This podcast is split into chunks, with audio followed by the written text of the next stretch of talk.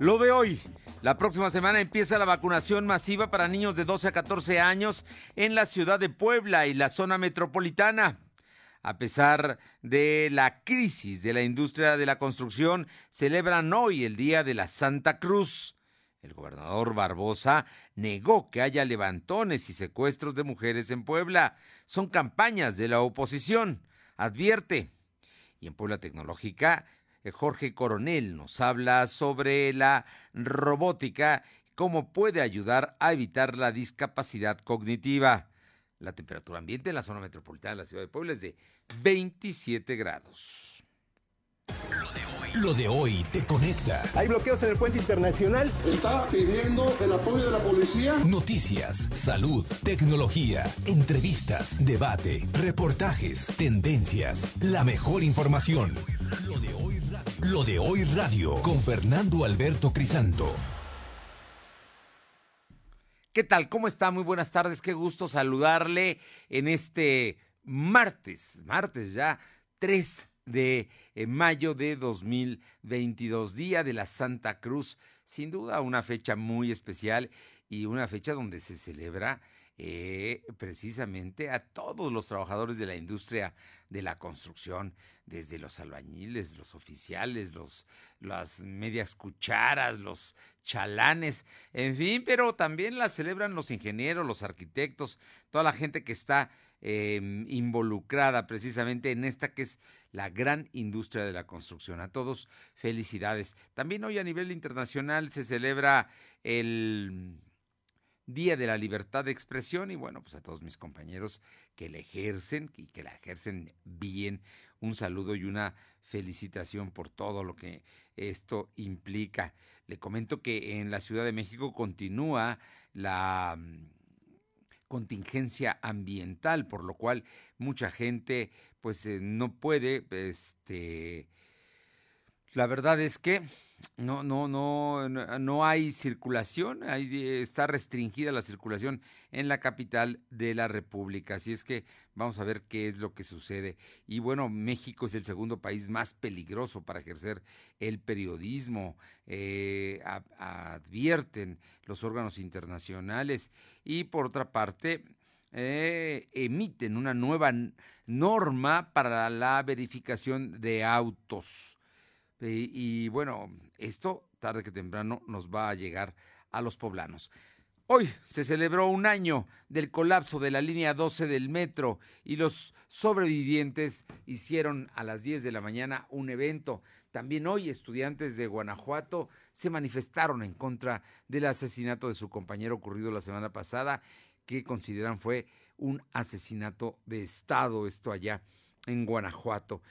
Gracias a quienes nos sintonizan y escuchan a través de la 1280, la XEG, aquí en la capital poblana y la zona metropolitana. Muchas, muchas gracias por estar con nosotros. También a quienes están en la Qué Buena de Ciudad Cerdán en el 93.5, en la Sierra Norte del Estado, Radio Jicotepec 92.7 y en el 570.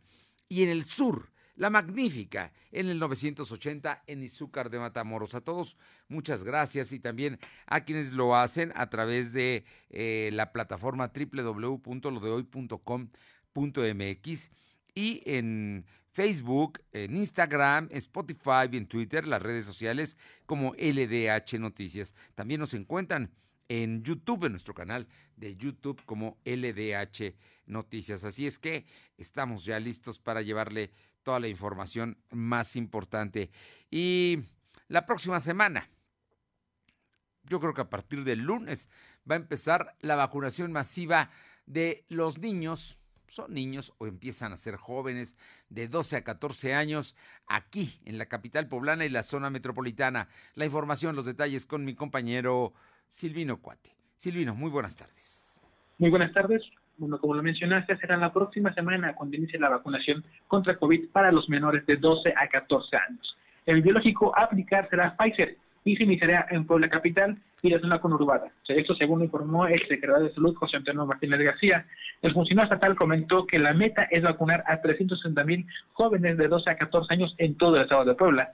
Dijo que la dependencia de su cargo ya recibió la notificación para recoger las vacunas contra COVID por parte de Birmex y será el día viernes cuando se trasladen 153.270 dosis a través de los Carbo 15.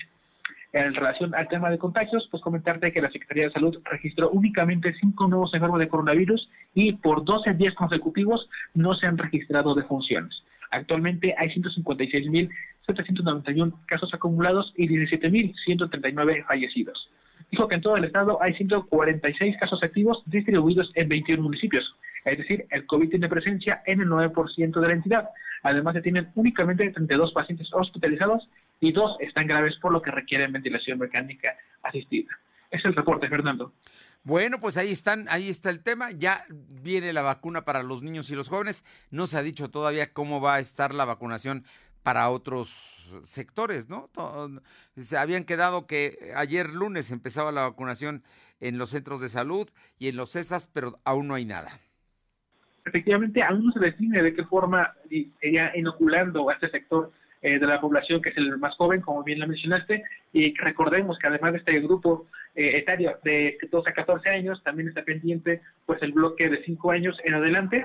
Aún no se define exactamente cuál será la logística, pero como bien lo señalaste, aún tienen tiempo para establecer cuáles serían los lineamientos exactos y probablemente sería el lunes de la siguiente semana cuando ya se, se, dé a conocer de manera oficial y formal los puntos de atención para este grupo a vacunar, Fernando. En lo de los niños todavía porque no hay vacuna pediátrica, van a vacunar con Pfizer a los jóvenes, pero con la Pfizer que también vacunaban a, a, todos, ¿no? No, no, en eso. Pero la vacuna pediátrica es la que el gobierno mexicano no ha comprado y ahí es donde está el problema. Así es que, digo, no nos los dicen públicamente, pero pues por visto está que si no la tienen es por eso no la reparten. Vamos a ver ahora con las otras vacunas qué es lo que tienen, porque ya viste que la vez pasada estaban mandando ya vacunas casi a punto de caducarse.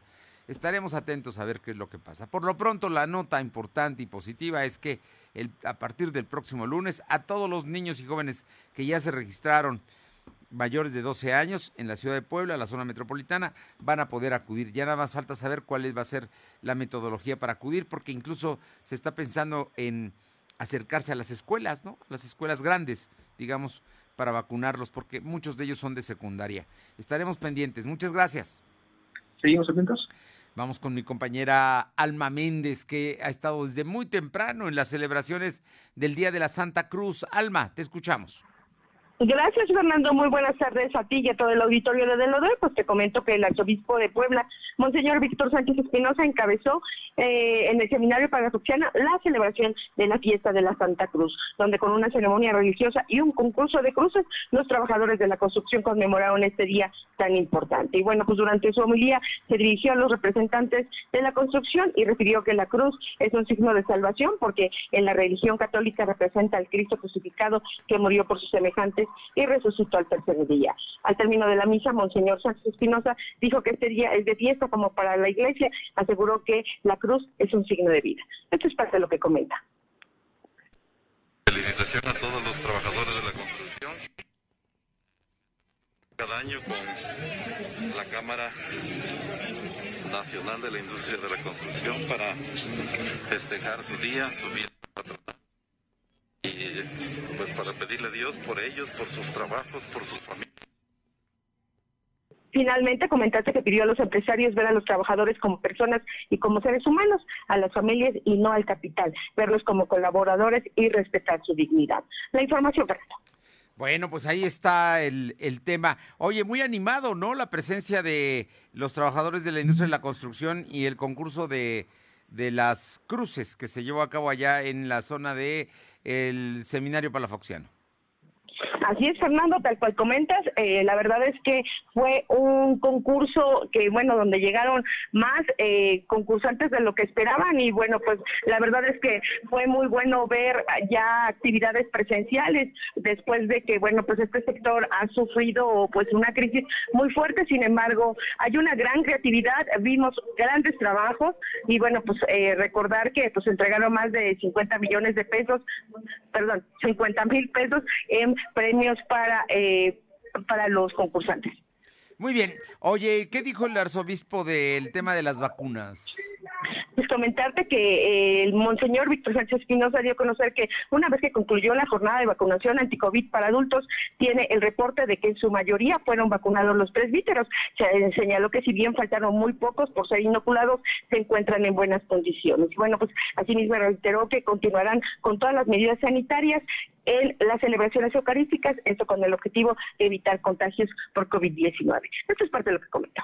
Ya terminó, por lo que yo sé ya terminó y los sacerdotes en su mayoría se, se vacunaron. ¿Cuántos? Prácticamente todos se vacunaron. En este momento el sacerdote es enfermo.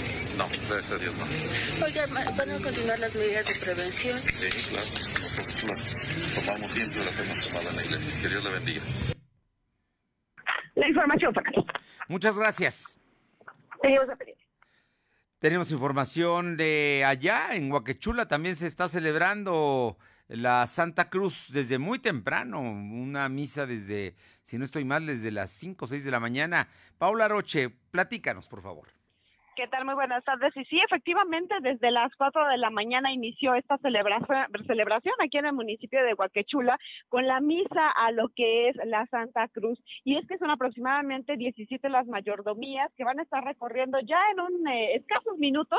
Saldrán de lo que es la iglesia principal esta, esta procesión para hacer este, este recorrido por las diferentes cruces que se encuentran en las esquinas de lo que es este municipio de Huaquechula y es que danzantes, eh, música, eh, comida desde mole, pan, eh, chocolate en la mañana, eh, más tarde será eh, los padrinos de, de mole los que estarán eh, participando en todo esto. Y bueno, pues así es como se celebra la Santa Cruz aquí en lo que es el municipio de Huaquechula y que se espera por la tarde, noche, se queme el torito más grande, considerado el más grande, que será cargado por aproximadamente cuatro personas para eh, esta celebración de la Santa Cruz en este municipio de Huaquechula. Por lo pronto es la celebración y vamos a estar muy pendientes allá en Huaquechula, que, que es, tenía, es- tenían abstinencia de dos años, así es que por ello más, más entusiasmados están. Muchas gracias, Paola. Buenas tardes. Y mi compañera Aure Navarro tiene información sobre eh, la diputada panista Carolina Boregar. Habla sobre la reforma electoral y eh, lo- la oposición está en lo suyo. ¿eh? La idea es que no pase precisamente la reforma propuesta por el presidente López Obrador. Te escuchamos. Gracias. Comentar que la diputada federal por el PAN, Carolina Buregar, se sumó a las voces de oposición que afirman que la iniciativa de reforma electoral pues es solo una cortina de humo que está siendo utilizada por el gobierno de Morena pues para evitar hablar de problemas reales que tienen en el país, como las desapariciones, feminicidios, pobreza extrema y bueno, también el encarecimiento de los alimentos básicos. Reconoció que la propuesta del presidente de México, Andrés Manuel López Obrador, pues es contradictoria al haber sido justamente el que le dio el triunfo al morenista en el 2018, elevando al mismo tiempo su reconocimiento ante los ciudadanos como máximo órgano electoral que bueno, así ha logrado dar certeza a los resultados de cualquier jornada electoral. Escuchemos a la panista. Después de la reforma eléctrica que no dan los números para una propuesta y otra. Sería la primera vez en la historia de nuestro país que el partido en el poder, que el presidente de la República propone una reforma electoral cuando siempre fue una reforma que venía de la oposición. Entonces, pues de entrada suena, extraño que el mismo presidente de la República quiera ahora controlar las elecciones cuando es el mismo INE, el mismo procedimiento electoral que le dio el triunfo en el 2018. Y bueno, la panista reiteró que el día de ayer los partidos nacionales, PRI, PAN y PRD, pudieron a conocer qué aspectos estarán incluyendo dentro de la contrapropuesta que se presentará justamente por parte de los diputados federales de la oposición a Morena, para impedir pues así la sustitución del INE con la creación aparente del Instituto Nacional de Elecciones y Consulta. Carolina Buregar precisó que dentro de la contrapropuesta pues incluyen aspectos como impulsar la segunda vuelta electoral para el presidente de la República, así como eliminar la representación que actualmente se tiene en la Cámara de Diputados y bueno, también así tener elecciones primarias constitucionales organizadas precisamente por el INE el mismo día para todos los partidos políticos, Fernando. Bueno, pues ahí está, ahí está la propuesta de los panistas que van a insistir y van a lanzar su propia reforma electoral. Así es, Fernando. Incluso recordemos que el día de ayer pues se daba a comentar precisamente por parte de estos tres partidos nacionales en que no había prisa precisamente para presentar esta contrapropuesta, pues dijeron que la intención de Morena es que se atienda pues esta reforma electoral este año, sin embargo, para ellos pues no es tan necesaria como otras iniciativas que sí deben de estar atendiéndose por parte de los diputados, Fernando. Bien, muchísimas gracias. Gracias. Y mi compañero Silvino Cuate nos comenta, porque, bueno, el gobernador Barbosa habló del tema de los levantones. Dice que en Puebla no es una campaña de, levantones, y aunque, bueno, ahí está pendiente el tema de Sandy, una joven de 32 años de edad que iba llegando a su casa en Chachapa y fue, de acuerdo a un video que trascendió en redes sociales, fue subida por la fuerza a un vehículo y aún no la encuentran. Pero la información, los detalles los tiene mi compañero Silvino Cuate. Silvino. ¿Qué tal? Muy buenas tardes. Pues como bien lo mencionaste, en esta ocasión el gobernador Miguel Rosa Huerta pues señaló que en el caso de Puebla no se no ocurren levantones, por el contrario, esto se trata de una campaña de desprestigio pues por ah, en contra de su gobierno, incluso se busca, según eh, lo señala el gobernador, pues desprestigiar no solo a su gobierno, sino también a los gobiernos municipales de las demarcaciones que bien señala, donde podrían haber ocurrido levantones. Por eso dijo que en todas las noticias que se han difundido son falsas y solo tienen la finalidad de criticar los gobiernos. El mandatario poblano dijo que ante, antes de que se difunda algún tipo de noticia similar a esta, pues se debe corroborar de que es verídica. Y cabe recordar que la semana pasada dos jóvenes denunciaron un intento de secuestro en la calle de la capital poblana, en el centro, eh, en la zona de la Universidad Anáhuac, y recordemos incluso este hecho pues generó una manifestación por parte de los estudiantes. Fernando.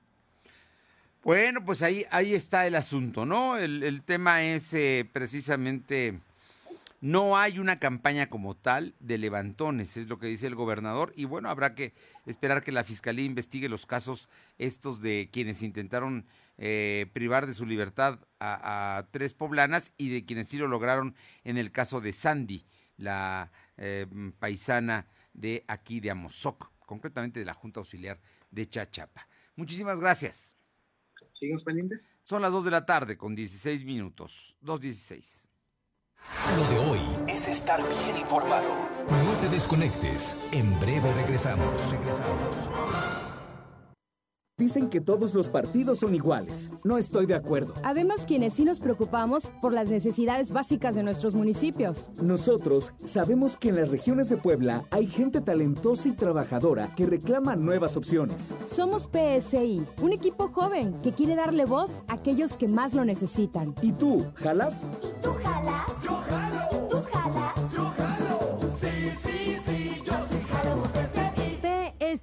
El equipo de los poblanos.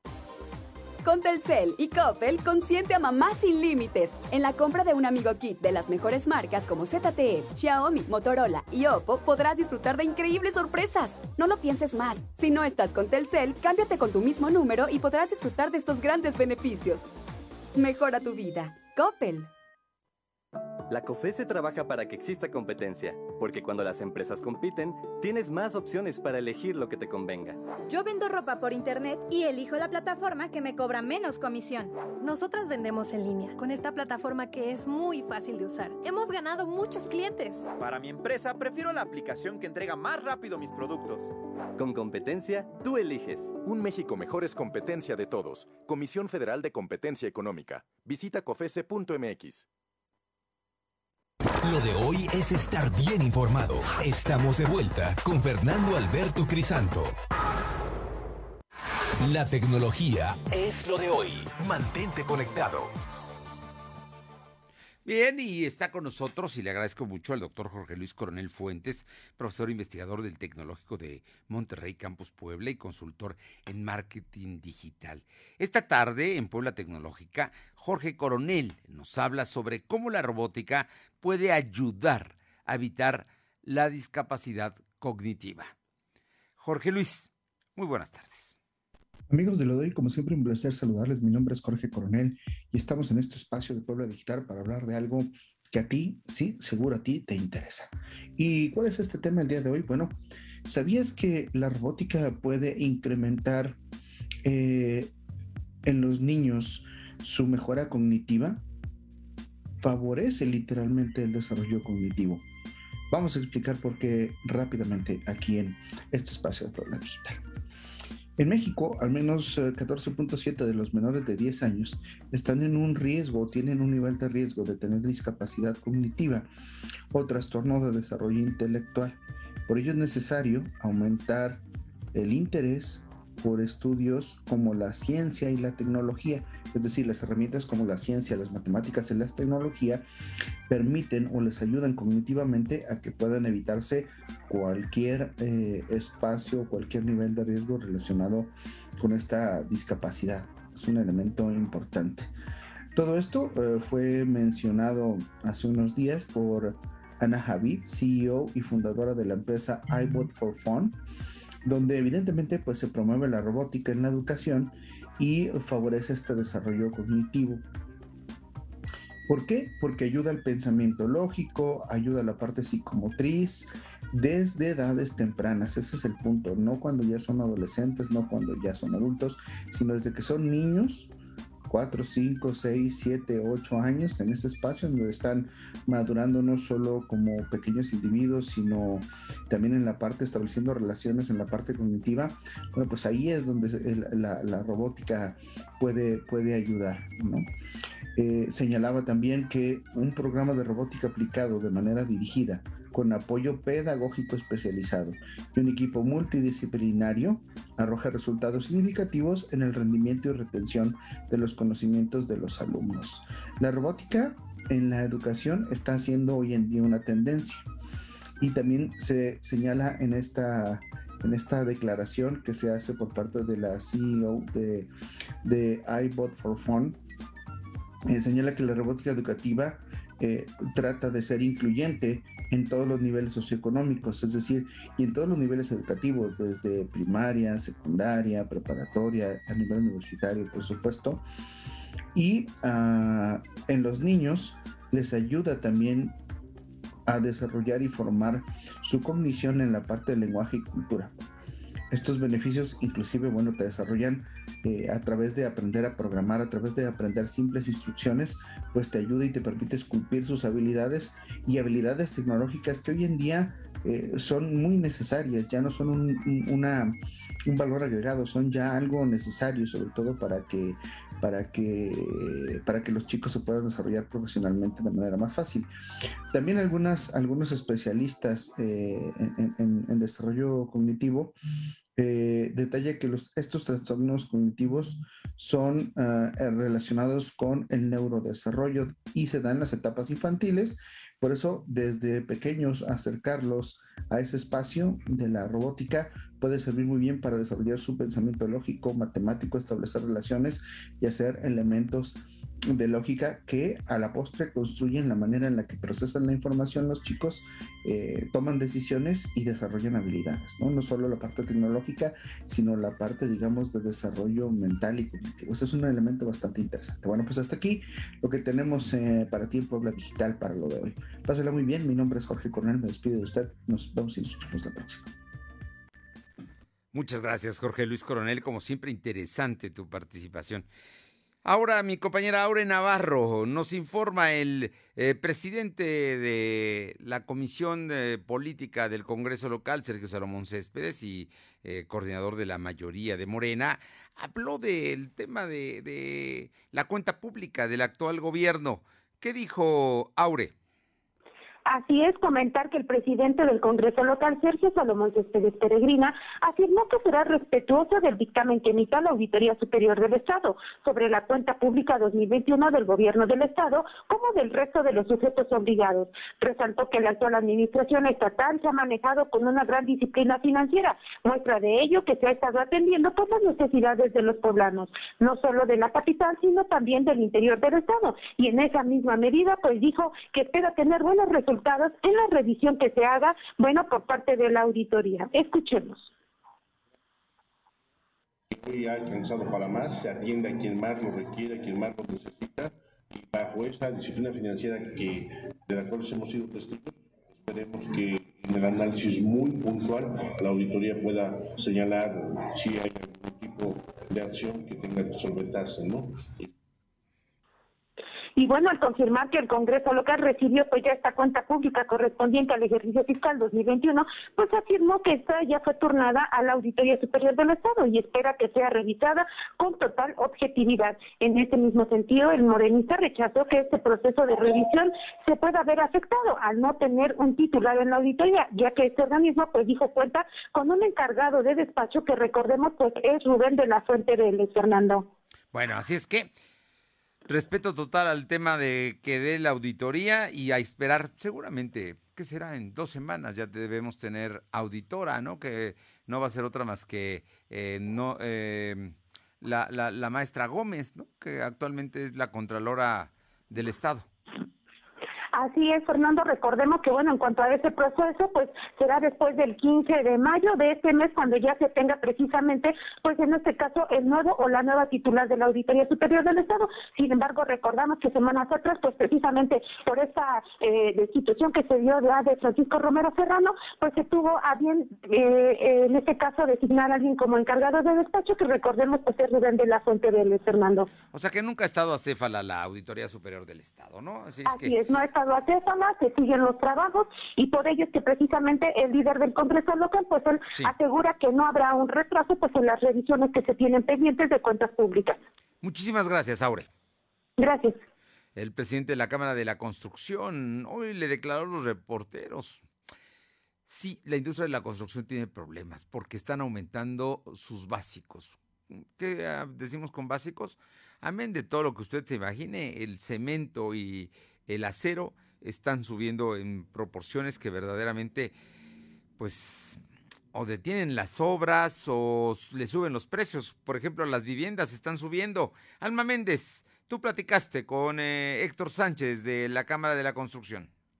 Así es, Fernando, como bien comentas, el presidente de la CIANIC, Héctor Sánchez Morales, mencionó que el sector de la vivienda presenta un incremento del 10% debido al alza de productos como el acero hasta en un 40%. Y bueno, pues reiteró que todos los derivados de la varilla y la mezcla asfáltica se encuentran en un alto costo, lo cual genera preocupación en el sector, ya que no se sabe cuándo se detendrán, se detendrán dichos incrementos. Y bueno, ejemplificó que anteriormente se compraba una casa en 700 mil pesos, ahora se puede comprar en 800 mil. Y bueno, pues Sánchez Morales recordó que durante el 2021 la inflación del material en los insumos fue del 17.4%, lo cual arrojó una pérdida del 25%, por lo que durante este 2022 es similar, pues se encuentran en un 15%. La información, Fernando. Bueno, pues ahí está el asunto, ¿no? Sigue subiendo, sigue subiendo. Vamos a ver quién tiene y quién tiene y quién puede comprar. Gracias. Seguimos pendiente. Ahora mi compañero Silvino Cuate nos informa porque el presidente municipal Eduardo Rivera hoy, hoy mm, inauguró nuevamente el Centro Alfarero del Barrio de la Luz. Es un lugar al que hay que ir, ¿eh? Hay que ir porque es una tradición, porque es eh, una herencia de la época eh, de la colonia y que ahí están los alfareros. Son familias que han heredado este oficio y la verdad es que pues tienen piezas que podemos comprar y llevar a casa. Silvino, te escuchamos. Informarte que el presidente Eduardo Rivera Pérez realizó la inauguración del Centro Alfarero del Barrio de la Luz, proyecto que tuvo una inversión de dos mil, eh, dos mil y medio millones de pesos. Rivera Pérez indicó eh, que pues ese trabajo, como bien lo mencionaste, consiste en la elaboración de diferentes figuras de barro y que se ha heredado conforme pasa el tiempo. El alcalde comentó que ese centro es el único donde se concentran alfareros del municipio de Puebla, por ello la importancia de su conservación, ya que nos ya que son eh, ocho generaciones aproximadamente las que han desempeñado esta labor, lo que podría sumar más de 300 años de este oficio. Dijo que más de que ser un taller artesanal, también es, una, es un tipo de museo para que todos los poblanos puedan apreciar todo lo que se realiza en este punto de trabajo. Escuchemos parte del mensaje que señala el alcalde. Las que aquí se han mantenido y las que han desarrollado pues este arte tan importante. El horno que tenemos en la parte posterior también me informan que tiene también la misma cantidad de años, es decir, siglos. Y así como el día de ayer anunciamos eh, una gran obra con una gran inversión, esta que a lo mejor la inversión, por supuesto, es mucho menor, no deja de ser una gran obra. Realmente es muy importante lo que aquí venimos hoy a presentar ante la opinión pública del trabajo. Es el reporte, Fernando. Bueno, oye, ¿dónde está exactamente este centro alfarero del barrio de la Luz? Eh, Creo que está en la 2 Oriente, ¿no? Efectivamente, se encuentra el lugar exacto, es en la avenida Juan de Palafox y Mendoza, Ah, en Juan la de Palafox. 1403, que es el centro alfarero del barrio de la Luz. Justamente, eh, si uno baja directo del centro, puede tener esta vialidad directa, que es por la avenida Juárez, por, perdón, por la avenida Juan de Palafox, para llegar directamente al barrio de la Luz. Y es muy distintivo el lugar porque se encuentra de un color crema, entonces se puede fácil de ubicar. Y afuera de eso, pues es distintivo porque también sus puertas tienen figuras de barro alrededor y de esta forma pues puedes, puede ubicar a cualquier turista o poblano para poderlo visitar, Fernando. Hay que ir. Muchísimas gracias. Son las 2 de la tarde con 30, dos y media. Lo de hoy es estar bien informado. No te desconectes. En breve regresamos. Regresamos. En México los derechos de las audiencias, que son los derechos humanos de radioescuchas y televidentes, están legislados. Toda persona puede exigir sus derechos como audiencia mediante las defensorías de las audiencias de cada medio. ¿Se han vulnerado tus derechos? Contacta a la Defensoría de las Audiencias correspondiente. Conoce tus derechos como audiencia y hazlos valer. CNDH y AMDA. Con Telcel y Coppel, consiente a mamá sin límites. En la compra de un amigo kit de las mejores marcas como ZTE, Xiaomi, Motorola y Oppo, podrás disfrutar de increíbles sorpresas. No lo pienses más. Si no estás con Telcel, cámbiate con tu mismo número y podrás disfrutar de estos grandes beneficios. Mejora tu vida. Coppel. Es la hora de la verdad, la prueba reina del sabor y la salud. Y arrancan. Ni las trampas del Chescolín detienen al elotito. La fresa toma la delantera con su potencia natural. La media naranja reparte cariñitos. Las chatarras se caen a pedazos por el exceso de carbohidratos, sodio y azúcares que les dañan su salud. Es un cierre trepidante. Los alimentos saludables triunfan en la carrera de la salud. Come como nosotras y ponte saludable. Pura vitamina. Lo de hoy es estar bien informado. Estamos de vuelta con Fernando Alberto Crisanto. Los personajes de hoy, las ideas y los hechos se comparten en la entrevista. Bien, y creo que los poblanos estamos orgullosos de nuestro centro histórico. Es un lugar extraordinario. Pocos centros históricos como el de Puebla, por su tradición, por su estructura.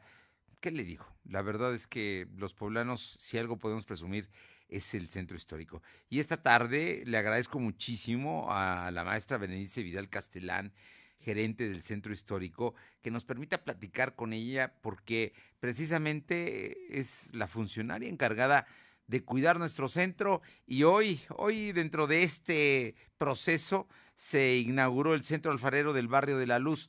Muy buenas tardes, Berenice. Gracias por tomarnos la llamada. Hola Fernando, muy buenas tardes. Platícanos, platícanos de toda la chamba que estás haciendo y de... Pero bueno, es concretamente hoy el, el tema de este centro alfarero que ahí estaba, pero, pero como que hoy quedó muy bonito. Así es, Fernando. El único centro alfarero con el que cuenta la ciudad de Puebla y que además cuya tradición alfarera nos remonta a cuatro años, 400 años atrás.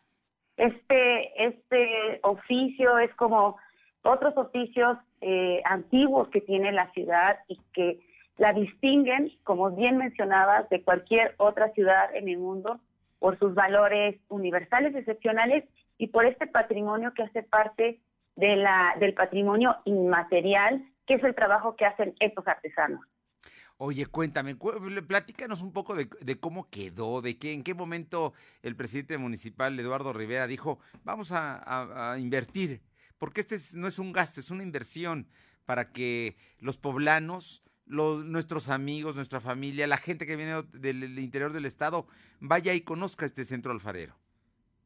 Así es, Fernando. Pues mira, para todo el centro histórico, el presidente Eduardo Rivera trae una agenda de trabajo integral muy ambicioso para recobar, recro- devolverle a todos los poblanos y a todas las poblanas el disfrute de su centro histórico, que lo puedan, que sea, sea un centro histórico limpio, seguro, que lo puedan caminar, ordenado, y en ese sentido se han implementado muchas acciones que poco a poco las han ido viendo este, desde que iniciamos esta administración. Y en ese sentido, pues también eh, rehabilitamos espacios públicos o espacios cuyo valor eh, son eh, primordiales para nuestra identidad poblana, como es el Centro Alfarero. Este, es, este espacio que está en Juan de Palafox y Mendoza, número 1403, sobre la antigua calle de Carrillo, pues es, como lo comentaba, el único centro alfarero y tenía unas condiciones físicas muy deterioradas, un deterioro crónico que venía con los años y que deriva, derivado del cisne del, del, del sismo del 2017 se incrementaron, eh, generando pues un espacio con muy pocas condiciones de, de habitabilidad, ¿no? Y en, ese, y en esas condiciones los alfareros continuaban trabajando. Así que eh, se aplicó un recurso federal, que es el Programa Nacional de Reconstrucción, que lleva la Secretaría de Cultura Federal, en el que se intervienen eh, espacios para su recuperación derivado de eh, estas afectaciones que se tuvieron por el sismo. Y es así como, eh, aprovechando este fondo federal, se rehabilitó el centro alfarero. Se podría decir, si hoy lo visitan los poblanos y las poblanas, tendrían, van a ver un centro alfarero completamente renovado, porque ya los muros, las losas estaban completamente colapsadas, no contaba con iluminación el sitio, entonces se atendieron los daños estructurales, se volvieron a recuperar las losas, se reforzaron muros, se trabajaron en los aplanados, en los elementos de barro que forman parte de la arquitectura muy particular de este inmueble que es muy sobrio, que es muy austero y que además alberga 15 familias alfareras eh, que trabajan en tres hornos. Uno de ellos tiene más de 300 años y los otros dos hornos tienen más de 70 años. Entonces, eh, así es como trabajamos con esta eh, sociedad, este comité de alfareros, y ojalá que los poblanos y las poblanas se tomen el tiempo de venir al centro alfarero, de conocer la labor que hacen estos artesanos y de adquirir sus productos. Fernando, fíjate, Fernando, que todos los domingos tenemos el gran paseo y el gran paseo pasa frente al centro alfarero. Entonces, va a ser la ocasión de que hagan eh, una parada Un y que sí. entren a conocer. No, no, digo, no, no tenemos ningún problema. Está sobre Juan de Palafox de Mendoza y la 14 Norte, ahí mero. Luego, luego eh, lo, lo vamos a ubicar y creo que vale mucho la pena que vayamos y que vayamos con la voluntad de conocer y también con la voluntad de adquirir, porque son familias que viven de este ejercicio, un- es una herencia, una tradición que tiene siglos y ese centro que vamos a conocer hoy recuperado por el ayuntamiento de Eduardo Rivera es un lugar que tiene también siglos, porque se empezó a construir hace ya muchos años cuando se estaba construyendo esta gran ciudad de Puebla. Así es, Fernando. De hecho, actualmente se encuentra trabajando la octava ya generación. Hoy compartíamos con uno de los hijos de los alfareros, que se llama Ricardo, un joven que ya está incursionando y bueno, ellos la verdad es que incursionan en este oficio desde muy pequeñitos. Entonces, sí vale mucho la pena conocerlo porque es de los oficios más antiguos que tiene la ciudad de Puebla junto con la talavera, la producción de vidrio. Puebla se distinguía por eh, las arcillas y por eh, el, las arcillas que tienen tanto para las losas blancas, para las vidriadas, como también para estas losas que se les conoce como la, la losa colorada, ¿no? Que es, Sí. que es la alfarería. Pues, eh, Bere Vidal, no sabes cómo te agradezco estos minutos y, y que, y que nos compartas esta emoción que sin duda yo creo que sientes de rescatar el centro histórico y de estar comprometida a que, a que sea pues eh, un lugar de orgullo para los poblanos. Muchas gracias, Fernando. Pues encantada de, estar esta tarde contigo y atenta de compartir todos los logros que este gobierno municipal que encabeza el presidente Eduardo Rivera está liderando por una un centro histórico de 10 y una ciudad de 10. Seguramente lo van a conseguir y ya, ya luego te, te hablaremos para otros temas porque eh, seguramente tú traes una agenda muy, muy grande con detalles, con trabajos y con objetivos para hacer, porque también hay problemas dentro de este centro histórico, ¿no? Como eh, nuestros, nuestras viejas casonas que algunos dueños pues han preferido abandonarlas, ¿no? Pero ¿te parece que más adelante platiquemos del tema? Con muchísimo gusto, Fernando. Estoy a tus órdenes y un saludo a todo el auditorio. Que tengan una excelente tarde. Bere Vidal Castelán, gerente del Centro Histórico de la Ciudad de Puebla. Muchísimas gracias y muy buenas tardes. Gracias. Pues vámonos ahora con mi compañero Silvino Cuate, que tiene más información sobre el tema precisamente de la ciudad de Puebla, de, la gente que no fue incluida en el programa de supervisores de movilidad. Te escuchamos, Silvino. informarte que los más de 90 personas que ya no fueron incluidas para trabajar en el programa de parquímetros como supervisores de movilidad pueden acceder a los créditos financieros que está otorgando el Ayuntamiento de Puebla, según informó el presidente Eduardo Rivera Pérez. El alcalde indicó que los franeleros que no fueron aceptados para fungir como inspectores no se les permitirá estar en la calle y habrá operativos para vigilar que no se instalen. Cabe mencionar que, de acuerdo con la subsecretaria de Movilidad del Ayuntamiento, son 47 personas las que se contratarán para como inspectores. De estos, 22 son franeleros y los otros 25 pues, son ciudadanos que mostraban interés en participar. Ante esta situación, Rivera Pérez comentó que los que no se encuentran contemplados tampoco se les permitirá que aparten lugares o, o cobren por eh, los, a conductores por un espacio. Dijo que se tendrán eh, inspecciones, inspectores viales en todas las calles donde se instalarán parquímetros. En otro tema, el alcalde enfatizó que no desistirá en la controversia constitucional presentada contra la decisión del Congreso de Puebla por no aprobar el cobro del DAP, la cual tendrá que resolverse este año, ya que el recurso solo fue por la ley de ingresos de 2022. Rivera Pérez dijo que confía en que los ministros de la Suprema Corte de Justicia de la Nación aborden a la brevedad los recursos que hayan en la materia. Señaló que a pesar de que se demore un año, podría entrar en funciones para su siguiente periodo de gobierno. Fernando.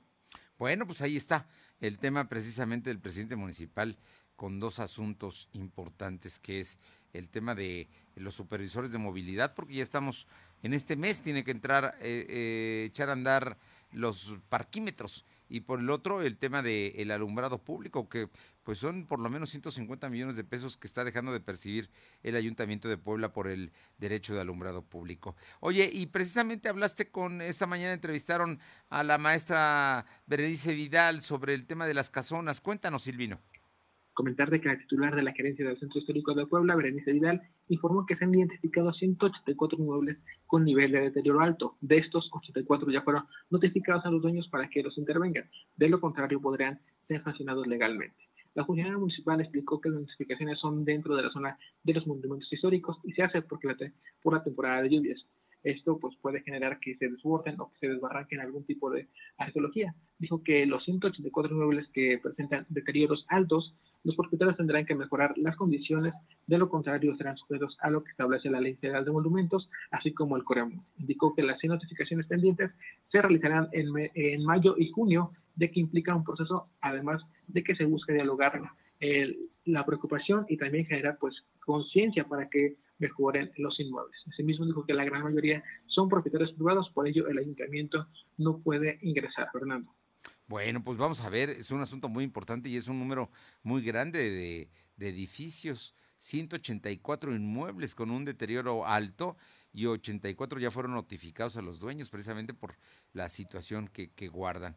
Oye, y, y esta mañana en su conferencia de prensa matutina, el eh, gobernador hizo un señalamiento que me parece interesante en términos de cómo el auditor superior anterior, Francisco Romero, que por cierto está en la cárcel, pues eh, de alguna manera se hizo ojo de hormiga y no actuó en contra de, eh, pues, temas que tenía pendientes o no resueltos la presidenta municipal Claudia Rivera. Es así.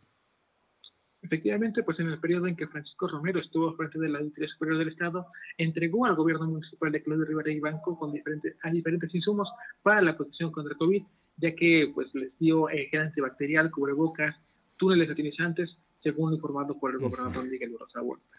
El titular del Poder Ejecutivo señaló que en este periodo se estableció un acuerdo político de protección eh, por parte de la auditoría para que la exalcaldesa no sea sancionada por presuntas irregularidades que pudo haber cometido. En ese mismo sentido, Barroso Huerta reiteró el llamado a la administración municipal actual de Eduardo Rivera Pérez para que investigue el posible desvío de recursos que pudo haber existido anteriormente. Además, volvió a criticar que Claudio Rivera jamás investigó a sus antecesores, ni hubo consecuencias legales de exfuncionarios. Fernando. Bueno, pues ahí está, ¿no? Es un pendiente, fíjate nada más que pudo haber que se pudo haber escondido y que la auditoría no actuó. Estaremos atentos y tendrá que venir la nueva auditora a arreglar estas cosas. Muchas gracias. Buenas tardes. Y mi compañera Aure Navarro tiene información de el PAN, el, el tema de la tragedia de la línea 12 del metro que cumplió un año y el PAN poblano fija posición al respecto. Aure Navarro.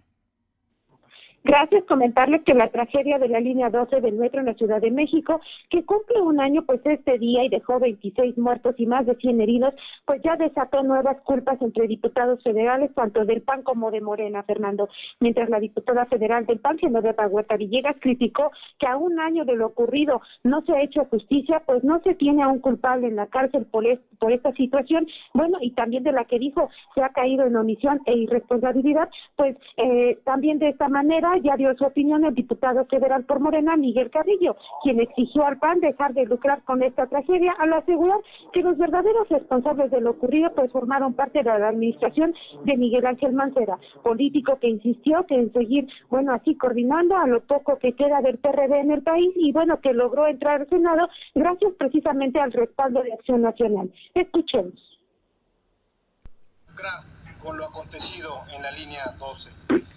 Están faltándole el respeto tanto a los afectados como a los familiares, porque el proceso constructivo de la línea 12 del metro fue impecable y fue ejemplar desde el punto de vista técnico, financiero y administrativo. Hablan de la negligencia, sí, efectivamente, negligencia de la corrupta administración de Miguel Ángel Mancera, que por cierto es senador gracias a que ellos lo ciclaron, Acción Nacional. Pido res- Y bueno, el morenista precisó que es el panismo en el país los que están intentando lucrar con esta tragedia al hacer uso mediático del tema, culpando al gobierno federal y faltándole el respeto incluso no solo a los familiares de estas 26 víctimas, sino también a quienes se vieron afectados con la caída de esta línea, Fernando.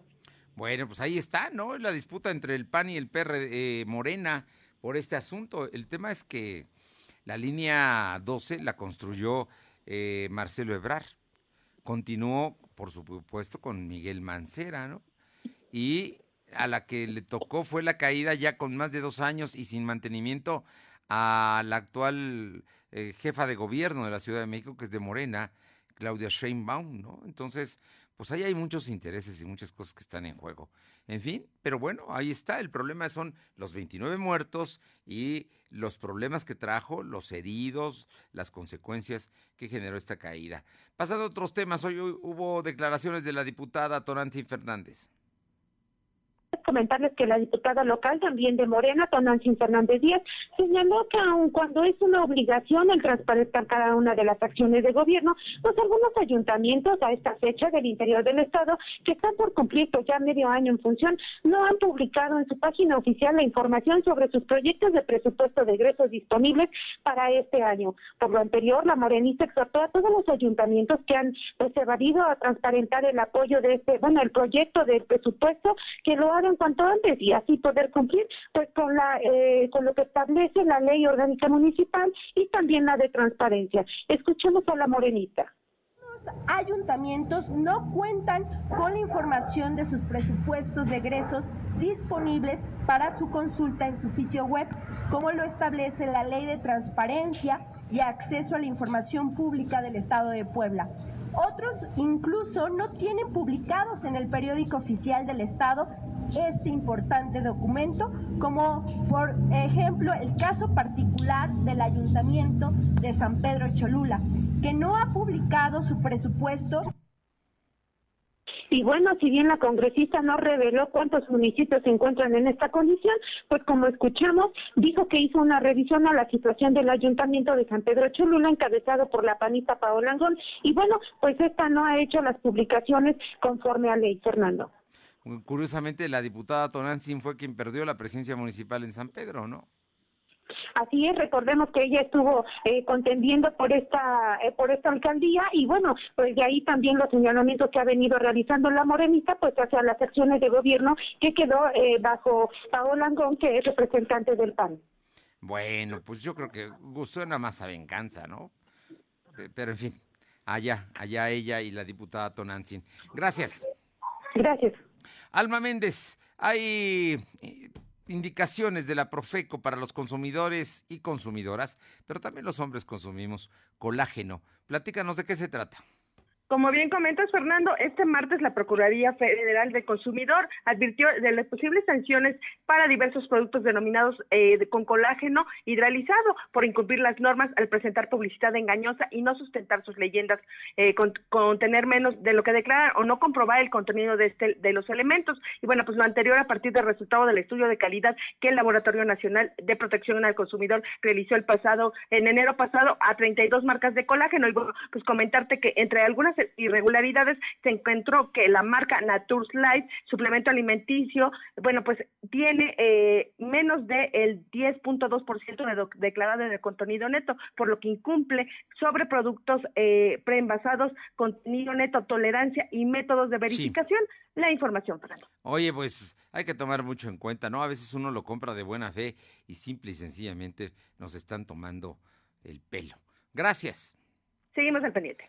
Y el presidente municipal Eduardo Rivera, rectores y líderes sindicales que inauguraron el día de hoy la Expo Universidades 2022. Gracias a la coordinación de la Secretaría de Administración y Tecnologías de la Información del Ayuntamiento, más de 70 instituciones educativas ofertan sus programas. Y bueno, desde las 9 de la mañana de este 3 de mayo, cientos de estudiantes y jóvenes de la capital se están dando cita en esta Expo Universidades, una feria educativa que llegó al Zócalo con becas y diversos planes de estudio para bachillerato, licenciaturas, maestrías, doctorados y diplomados de 70 instituciones públicas y privadas. Pausa, regresamos. Lo de hoy es estar bien informado. No te desconectes. En breve regresamos. Regresamos. Sorprende a mamá con los mejores regalos. En coppel.com encuentras todo lo que mamá merece. Bolsas, carteras y perfumes, también vestidos, conjuntos y blusas de última moda. Sorpréndela con un regalo súper tecnológico como un smartwatch o increíbles pantallas para disfrutar sus series favoritas. Sorprende a mamá fácil con tu crédito Coppel. Coppel mejora tu vida. Seguro la conoces. Cuando logra tu atención, te cautiva. A veces no puedes alejarte de ella. Sabes que nunca te juzgaría. Y donde quiera que estés, estará cerca de ti. Exacto. Es la radio. 100 años con nosotros. CIRT, Cámara Nacional de la Industria de Radio y Televisión. Lo de hoy es estar bien informado. Estamos de vuelta con Fernando Alberto Crisanto. Arriba el telón. El show está por comenzar. Cisneros, tenemos como siempre información de espectáculos. Te escuchamos. Así es, Fernando, amigos del auditorio, saludo a todos ustedes. Y bueno, pues con más bríos que nunca llega con su gira hecha en México, el potrillo Alejandro Fernández, para ofrecer su gran concierto en Puebla este sábado 7 de mayo a las 21 horas en el auditorio GNP. Hay que recordar que Hecho en México es su último eh, álbum, su reciente producción discográfica, que bueno, pues salió poco antes de la pandemia y que la gira se atrasó, pero bueno, ahora ya, ya está recorriendo nuestro país con esa gira y el 7 de mayo, pues está interpretando lo mejor de sus éxitos, así como también, bueno, todo lo correspondiente a este material, que ya también ha tenido importantes colaboraciones, Fernando. Muy así bien. que la gente que esté interesada, bueno, pues todavía hay boletos para este concierto a través de Tickets y en las taquillas del auditorio GNP. Oye, ¿y qué hay en el tema de la exposición de el proyecto Tolerancia? Bueno, pues hay que recordar que el Complejo Cultural Universitario de la Universidad Autónoma de Puebla, pues continuamente está cambiando eh, diferentes tipos de exposiciones en la valla perimetral del CCU, como también lo conocemos. Y bueno, pues ahora ya tienen una nueva que se llama Tolerancia Project, que es una exposición donde va a mostrar diferentes carteles exactamente pues dedicados a la tolerancia, algo que debemos de tener todos, no solamente entre las personas, sino también con los animales. Participan de diferentes países, como siempre también está México presente. Y bueno, pues hay que recordar que esta exposición es totalmente gratis para que la aprecien, la puedan ver y estará presente hasta el 31 ju- de julio de este año, Fernando. Muy bien. Oye, regalos, ¿qué tenemos hoy? Regalos. Bueno, pues empezamos con nuestros regalos de a mí, nuestros amigos de Escaleta, que nos están dando 10 autopases para que vayan a disfrutar el día de hoy del peso del talento con Nicolas Cage, una comedia de acción de veras divertidísima que vale la pena. Y también, Fernando, vamos a aprovechar porque estamos a una semana del 10 de mayo para que ya nuestros amigos pues nos manden un mensajito a nuestro WhatsApp, el 22 22 38 18 11 y participen en una de las tres rifas que tenemos para celebrar a las mamitas, ya que tendremos dos comidas en el restaurante de carnes ahumadas El Pariente, de verdad se come delicioso. Tenemos también una comida para el restaurante de pescados y mariscos en Mina Marina y tenemos boletos para el concierto del trovador Carlos Macías. Así que si quieren participar en las rifas para esos regalos, mándenos un mensajito a nuestro WhatsApp, el 22 22 38 18 11. Muchas gracias, Claudia. Bonita tarde a todos, Fernando. Pa- y ahora tenemos información de Atlisco con Paola Aroche. Te escuchamos, Paola. No, ¿no está Paola? A ver, eh, bueno, la información de Paola dice que Atlisco ya se prepara para retomar el desfile del 4 de mayo. Tras dos años de mantenerse suspendido por la pandemia, este 4 de mayo, es decir, mañana, se va a retomar el desfile con la participación de más de 30 escuelas, mismas que recorrerán las principales calles del municipio. Y es que los franceses pasaron por Atlisco y pasaron el 4 de mayo. Paola, te escuchamos.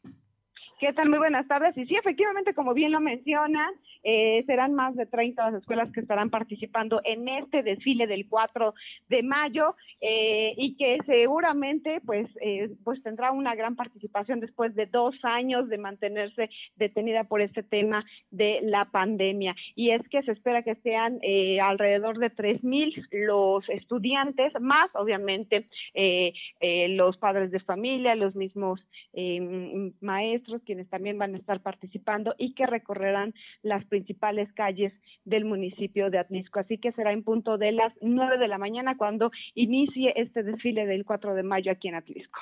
Muchísimas gracias, Paola. Buenas tardes. Y vámonos ahora con mi compañera Luz María Sayas. ¿Qué tenemos, Luzma? Hola, ¿qué tal, Fernando? Muy buenas tardes para ti, nuestros amigos de lo de hoy. Te comento que, bueno, el día, el día de, el día de hoy, perdón, en la madrugada de este martes, bomberos del municipio de Cerdán, San José, Chiapas, fueron activados para acudir a sofocar el incendio de una camioneta que se estaba, está en llamas en la calle Avenida Reforma en el municipio de San Salvador El Seco, dejando solo daños materiales. Y justo entre los vecinos, hasta el momento se desconocen las causas que pudieron provocar este incendio. Después del trabajo por parte del de los servicios de emergencia, lograron apagarla las llamas para que posteriormente hicieran el trabajo las autoridades correspondientes y retirar el vehículo del lugar. Vaya susto los que pasaron el día de hoy nuestros amigos de San Salvador El Seco, Fernando. Tenemos algo más, eh, Luzma. Así es, Fernando. Pues hoy es Día de la Santa Cruz y se celebra el- aquí en, en- perdón, el Día de la Santa Cruz, una festivi- festividad religiosa, pero también se le conoce como el Día de los Albañiles a los trabajadores de la construcción. Este día se juntan las dos fechas. Por, los, por tal motivo es común ver a los maestros de la cuchara grande colocar una cruz adornada con flores y listones en las construcciones de obra negra, en donde dejan su mejor trabajo y esfuerzo. Después de llevarla a bendecir la cruz, es una tradición que los patrones o dueños de las obras hacen una comida para convivir con los trabajadores y sus familias. No puede faltar pues, un tequilita. Una fecha importante para Carlos Vélez, que tiene más de 18 años de trabajar y hacer diferentes trabajos de Sí. albañilería. Sabe que tiene sus riesgos, pero también es un motivo para tener cuidado y es que a él le gusta este trabajo que desempeña. Y en el momento Muchas gracias, eh, Luzma. Y vamos ahora con Caro Galindo, que tenemos información de la región de Texmelucan. Caro. Fernando, buenas tardes aquí el auditorio. Comentarte lo que va a ocurrir este 5 de mayo en, la, en San Lorenzo Chaucingo, donde ya se prepara la conmemoración del simulacro de la batalla del 5 de mayo que por la pandemia se había suspendido en este municipio. Van a participar las tres juntas auxiliares y la cabecera municipal y pues los festejos se van a realizar justamente el 5 de mayo, donde habrán de participar danzantes como los que participan en el carnaval de Huejotzingo. Oye, ¿cu- ¿a qué hora va a ser esto? ¿El 5 de mayo va a ser el jueves? Tienen previsto que inicien a las 11 de la mañana en las plazas de las comunidades y posteriormente hagan un recorrido y a las 2 de la tarde se haga la representación de la batalla del 5 de mayo. Muchísimas gracias, Caro. Gracias. Y por otra parte, Uriel Mendoza de Izúcar de Matamoros nos informa que una pareja de motociclistas falleció en un accidente de tránsito sobre la carretera Izúcar de Matamoros, Guajopan del León, en el kilómetro 107. Eh, fuentes policíacas confirmaron que las víctimas son Karina Ivón de 26 y José Alberto de 47 años, originarios de Guajopan del León. Tlaxcala. Gracias por estar con nosotros. Nos encontramos mañana aquí en punto de las dos. Por lo pronto, buena tarde de martes. Hasta mañana. Gracias. Fernando Alberto Crisanto te presentó Lo de hoy radio. Lo de hoy radio. Te esperamos de lunes a viernes, de 2 a 3 de la tarde por esta frecuencia, en la cobertura más amplia a nivel estatal. Y síguenos en internet www.lodehoy.com.mx y en nuestras redes sociales como arroba LDH Noticias. Lo de hoy radio.